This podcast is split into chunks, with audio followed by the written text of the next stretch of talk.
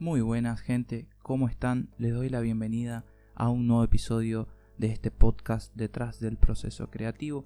Y como de costumbre te habla Rodrigo.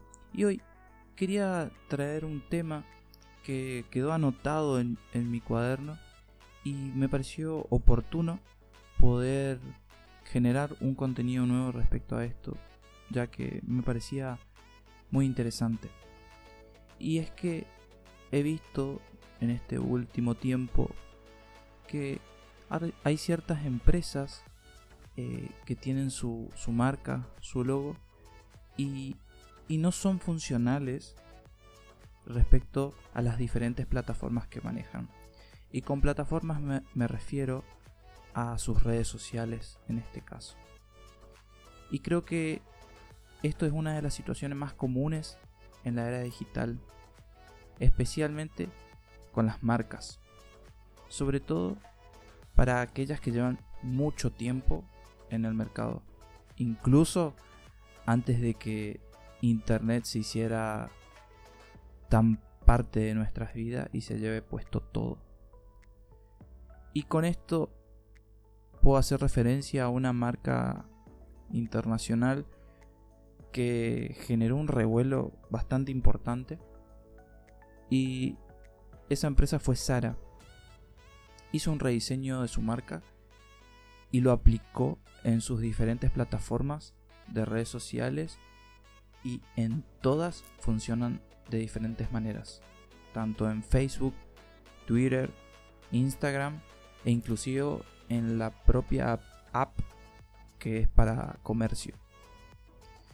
Y quizá esto pueda parecer una locura, insensato, una tontera, inclusive con lo que voy a decir, pero me parece una realidad y quizá esto remonta a la época de los dinosaurios o a la prehistoria, porque aunque esto parezca y suene tan raro, hoy existen marcas que llevan muchos años en el mercado y, y todavía no han considerado los avances tecnológicos, el cambio del comportamiento de sus consumidores ante diferentes situaciones. Hoy más que nunca, teniendo en cuenta la situación que vivimos a nivel mundial. Porque hoy en día las empresas y las marcas necesitan adaptarse a estos cambios para transformarse o reinventarse desde otro punto de vista, queriendo comunicar hacia sus seguidores y obviamente potenciales clientes a través de sus redes sociales y este es solo una plataforma digital. Existen obviamente muchas más. Porque en este caso se estaría generan, generando un mayor impacto no solo desde el lado económico, sino creo que por un lado por la fuerte conexión emocional que puede lograr y la fidelidad que se va a generar con ellos a través de un mensaje potente buscando generar esa relación real, sólida entre tu producto o servicio. Pero no quiero detenerme solamente a hablar de esto, sino quiero hacer como un ejercicio.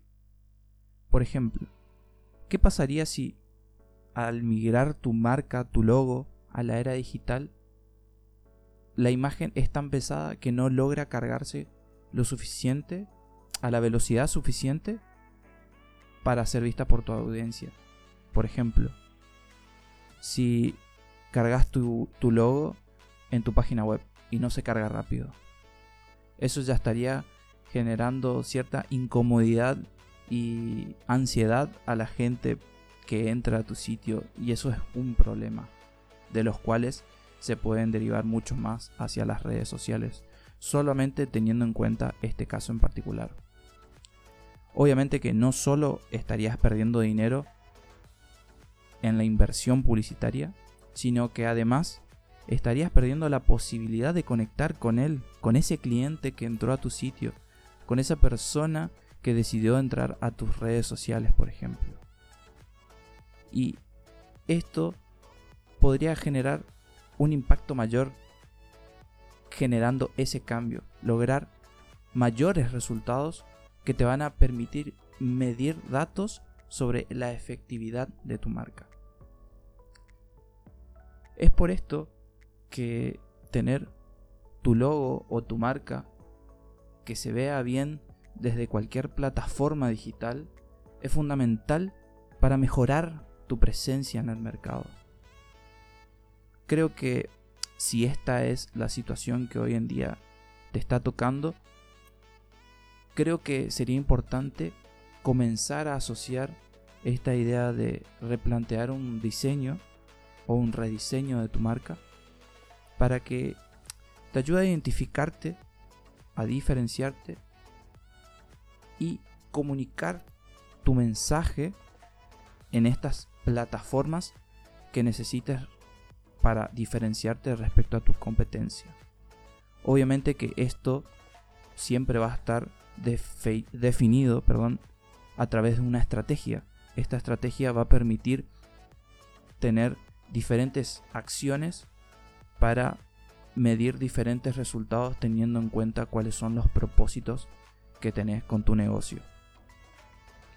Ahora, siendo sincero, ¿te das cuenta por qué es tan importante realizar y actualizar el diseño de tu logo? Yo creo que es una premisa bastante importante definirla, ya que te va a dar las pautas necesarias para poder encarar de una mejor manera tu negocio, tanto desde la parte visual como la parte estratégica en los medios digitales. Para ir cerrando, quiero darte las gracias por escuchar este nuevo episodio y obviamente espero que te sea útil, lo puedas aplicar y sobre todo lo puedas compartir con alguien que realmente lo necesite y le sirva de guía para poder aplicarlo a su propia propuesta, a su propia situación y pueda llevarlo a cabo. Te invito a que me sigas en mis redes sociales y si no es molestia, me gustaría que realmente me envíes un mensaje contándome qué te pareció este contenido, los otros capítulos o qué temas te gustaría que aborde en próximos episodios. Dicho esto, nos vemos en la próxima.